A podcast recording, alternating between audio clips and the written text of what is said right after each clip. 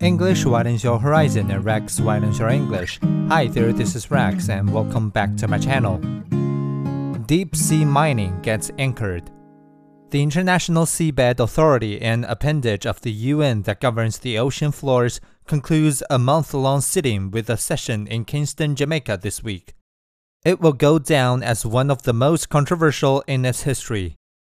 At stake are hundreds of millions of tons of metal needed for renewable power generation that are on the floor of the Clarion Clipperton Zone in the Pacific Ocean.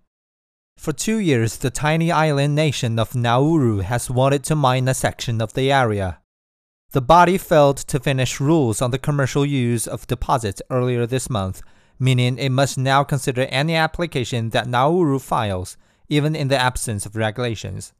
Some member countries, notably Costa Rica and Chile, are threatening to block this pre regulation approval, though doing so would be against UN rules.